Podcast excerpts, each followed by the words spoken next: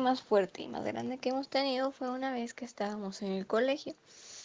Teníamos una maestra que impartía muy mal sus clases y por ello nuestro rendimiento académico bajó demasiado. ¿Cómo lo controlamos? Un día nos llamaron a dirección a siete personas de la clase y la directora nos preguntó qué había pasado y demás. Luego al final llamó a la maestra para ver qué había pasado para adjuntar los puntos de vista de cada una. Y eh, el desafío más grande que hubiéramos querido cambiar era de que la maestra impartiera mejor las clases, que nos explicara mejor para nosotros así entender.